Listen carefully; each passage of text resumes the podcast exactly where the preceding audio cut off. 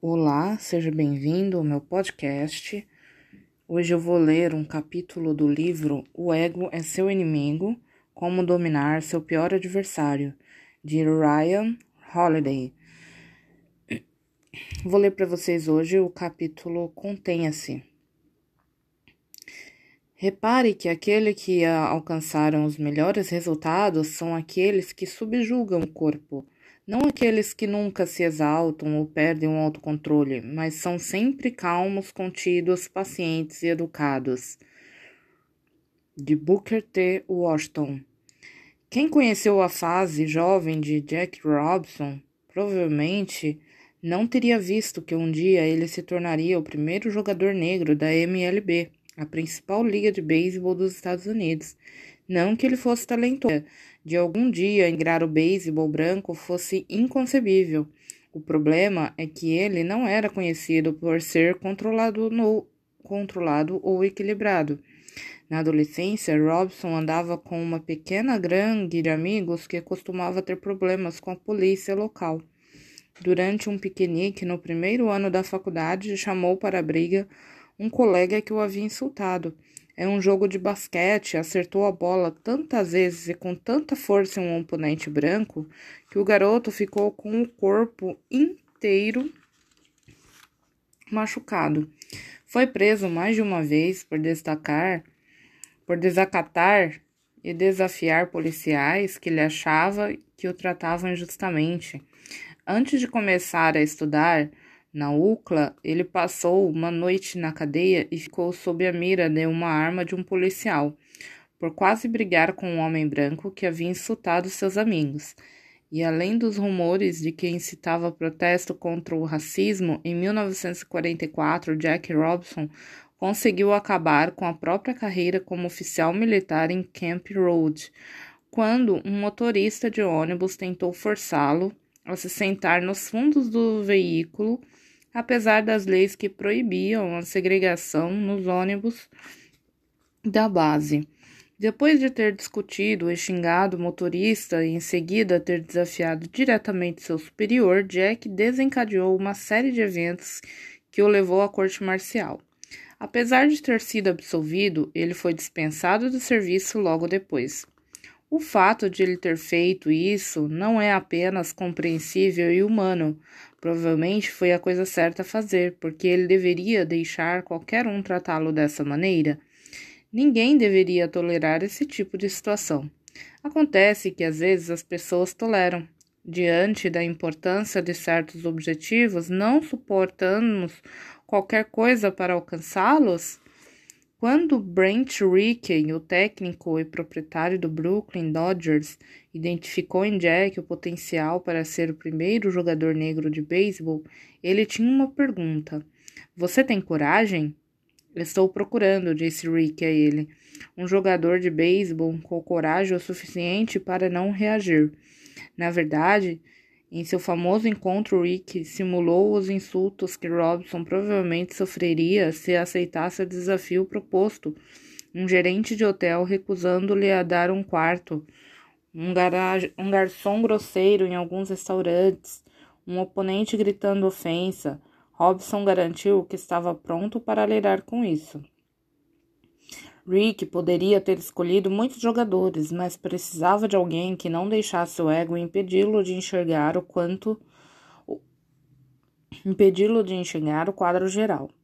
Quando começou nas equipes de beisebol, de base de beisebol, em seguida passando por para os profissionais, Robson enfrentou mais do que o meu o mero desprezo de prestadores de serviço e de jogadores caladões.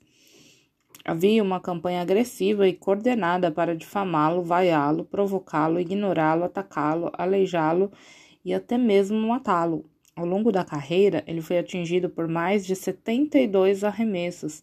Quase teve o tendão de Aquiles rompido por outros jogadores, isso para não mencionar os, as pontuações que deveriam receber e que não lhe foram dadas, e as faltas que não o beneficiavam. Ainda assim, Jack Robinson manteve o pacto verbal feito com Rick e jamais explodiu em fúria, por mais que tivesse toda a razão para isso. Em nove anos de, na liga, ele nunca agrediu nenhum jogador. Os atletas hoje nos parecem animados e geniosos, mas não imaginamos como as ligas eram no passado. Em 1956, Ted Williams, um dos jogadores mais suspeitados reverenciados da história do beisebol, foi pego cuspindo nos torcedores. Por ser um jogador branco, ele não apenas conseguiu se safar disso, como mais tarde disse aos repórteres, não me arrependo nem um pouco do que fiz. Eu estava certo e cuspiria de novo nas mesmas pessoas que me vaiaram hoje. Ninguém vai me impedir de cuspir.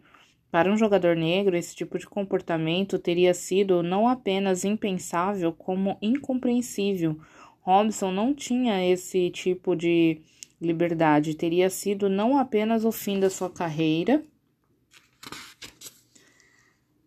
como também teria adiado o seu grandioso empreendimento para a ação. O corrido do projeto levou a deixar toda a aspectos do senso básico de justiça e seus direitos como ser humano.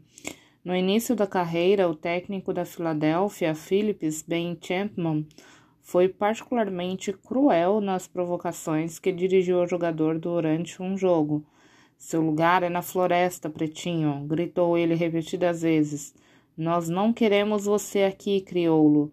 Jack não só não respondeu, apesar de como mais tarde escrevera querer agarrar um daqueles filhos da puta brancos e quebrar seus dentes com o meu menosprezado punho negro, como um mês depois aceitou tirar uma foto amigável com Chapman para ajudar a salvar o emprego do técnico. A lembrança de ter apertado a mão de ter posado com um babaca como aquele, mesmo 60 anos depois, continua revirando seu estômago. Robson escreveu a experiência como uma das coisas mais difíceis que já fez, mas ele se submeteu àquilo porque fazia parte de um plano maior. Ele entendia que certas forças estavam tentando incomodá-lo, arruiná-lo, sabendo o que queria e precisava realizar no beisebol Estava claro o que ele precisava tolerar. É um tipo de coisa pela qual não deveria ser necessário passar, mas ele os tolerou. Nosso caminho, não importa as que aspiremos em certos aspectos, será definido pela quantidade de absurdos que estamos dispostos a enfrentar. Nossas humilhações não serão nada se comparadas às de Robson mas ainda assim serão difíceis, ainda assim será difícil manter o autocontrole. O lutador Bas Rutten às vezes escreve escrever a letra R nas duas mãos antes das lutas, R de roasting, que significa relaxar em holandês. Ficar com raiva, deixar-se dominar pelas emoções, perder o controle é a receita para fracasso no ringue. Você não pode, como escreveu certa vez John Steinbeck para seu editor, perder a calma para espiar o desespero. Seu ego não vai ajudar aqui, não importa se você está enfrentando um editor crítico, inimigos ou um chefe cheio de caprichos. Não importa que eles não entendam que você saiba mais. É cedo demais para isso, cedo demais. Ah, você fez faculdade? Isso não significa que o mundo é seu por direito. Mas foi uma das melhores faculdades do mundo? Ora, as pessoas ainda vão te tratar você mal e ainda vão gritar contigo. Você tem um milhão de dólares ou parede cheia de prêmios? Isso não significa nada na nova área em que você está tentando ser bem-sucedido. Não importa quão talentoso você seja, quantas conexões incríveis ou quanto dinheiro tenha. Se quiser fazer alguma coisa, algo grande, importante, significativo, você será submetido a tratamentos que irão de indiferença à franca sabotagem, pode contar com isso. Nesse cenário, o ego é o oposto absoluto do que você precisa. Quem pode se dar ao luxo de se entregar a impulsos ou de acreditar que é um presente de Deus pela humanidade ou importante demais para suportar qualquer coisa de que não goste? Aqueles que dominarem seu ego compreendem que não é você que é diminuído quando os outros o tratam mal, e sim eles. Você irá se deparar com desprezo, demissões, pequenos foda-se, concessões unilaterais você vai ouvir gritos, vai trabalhar com os bastidores para salvar o que deveria ter sido fácil. Tudo isso vai deixá-lo com raiva, você vai fazê-lo querer revidar, vai fazê-lo querer dizer: sou melhor do que isso, mereço mais. É claro que você vai querer jogar isso na cara das pessoas. Por isso, por pior ainda, vai querer brigar com pessoas que não merecem o respeito, o reconhecimento ou as recompensas que estão recebendo. Na verdade, essas pessoas muitas vezes vão receber o bônus no seu lugar. Quando alguém não o reconhece com a seriedade que você deseja, o impulso é corrigi-lo assim como todos nós queremos dizer: Você sabe que eu sou? Você quer lembrá-lo do que as pessoas se esqueceu, seu ego grita para ser satisfeito.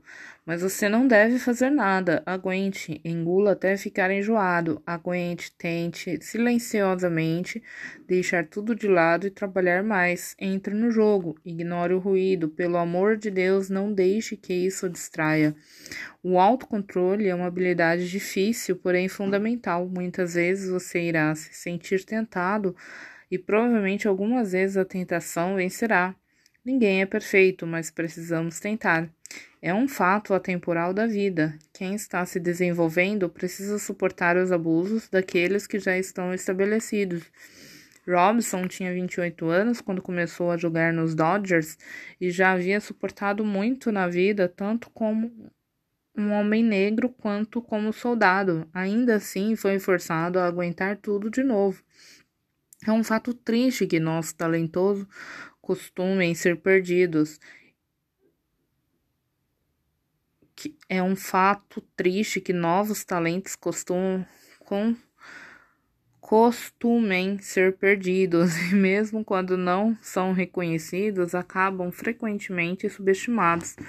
As razões variam, mas isso faz parte da jornada. No entanto, você só poderá mudar o sistema depois de tê-lo conquistado. Enquanto isso, precisará encontrar algum jeito de usá-lo a favor de seus propósitos. Mesmo que esse propósito sejam apenas mais tempo para se desenvolver de maneira apropriada, aprender à custa de outras pessoas, construir uma base e estabelecer. Quando Robson alcançou o sucesso, quando se provou o novato do ano e o jogador mais importante do time, quando seu lugar nos Dodgers estava garantido e ele começou a se posicionar de maneira mais clara e a afirmar seus limites como jogador e homem, depois de ter conquistado seu espaço, ele achou que era chegado o momento de questionar os árbitros, estufar o peito sempre que precisava intimidar um jogador ou transmitir uma mensagem. Não importa quão confiante e famoso Robson tivesse se tornado. Ele nunca cuspiu nos torcedores, nunca fez nada que manchasse seu legado. Nobre do primeiro dia até o fim, Jack Robson não foi um homem desprovido de paixão. Ele tinha um temperamento e frustração como todos nós, mas desde cedo aprendeu que a corda bamba que atravessa toleraria apenas autocontrole e não perdoaria o ego.